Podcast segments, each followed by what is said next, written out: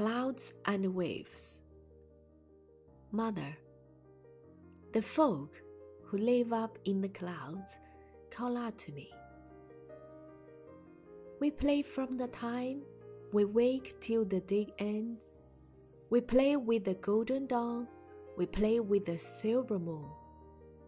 I ask, but how am I to get up to you? The answer Come to the edge of the earth, lift up your hands to the sky, and you will be taken up into the clouds.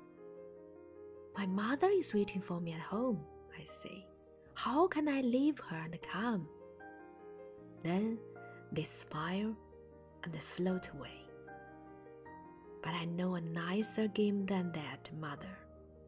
I shall be the cloud and you the moon. I shall cover you both my hands, and our housetop will be the blue sky. The folk who live in the waves call out to me.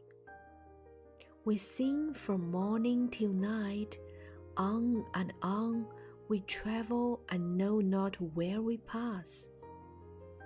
I ask, but how am I to join you?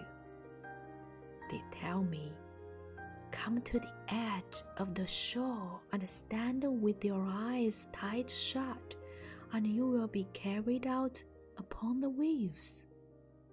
I say, My mother always wants me at home in the everything.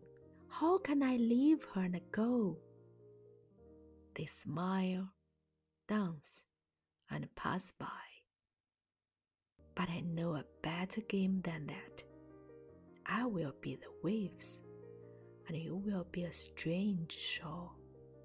I shall roll on and on and on, and break upon your lap with laughter.